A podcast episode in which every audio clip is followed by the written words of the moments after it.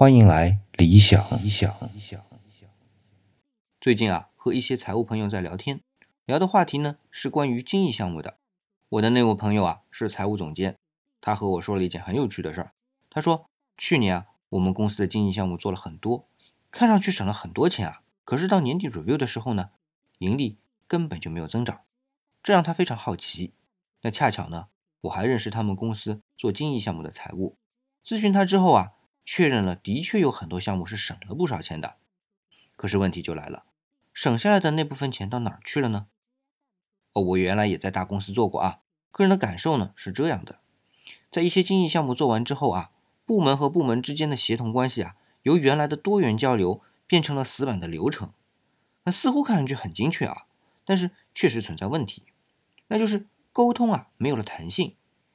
这种没有弹性的沟通。就会造成各种各样的沟通上的成本损耗，也就抵消了项目节省出来的那部分钱了。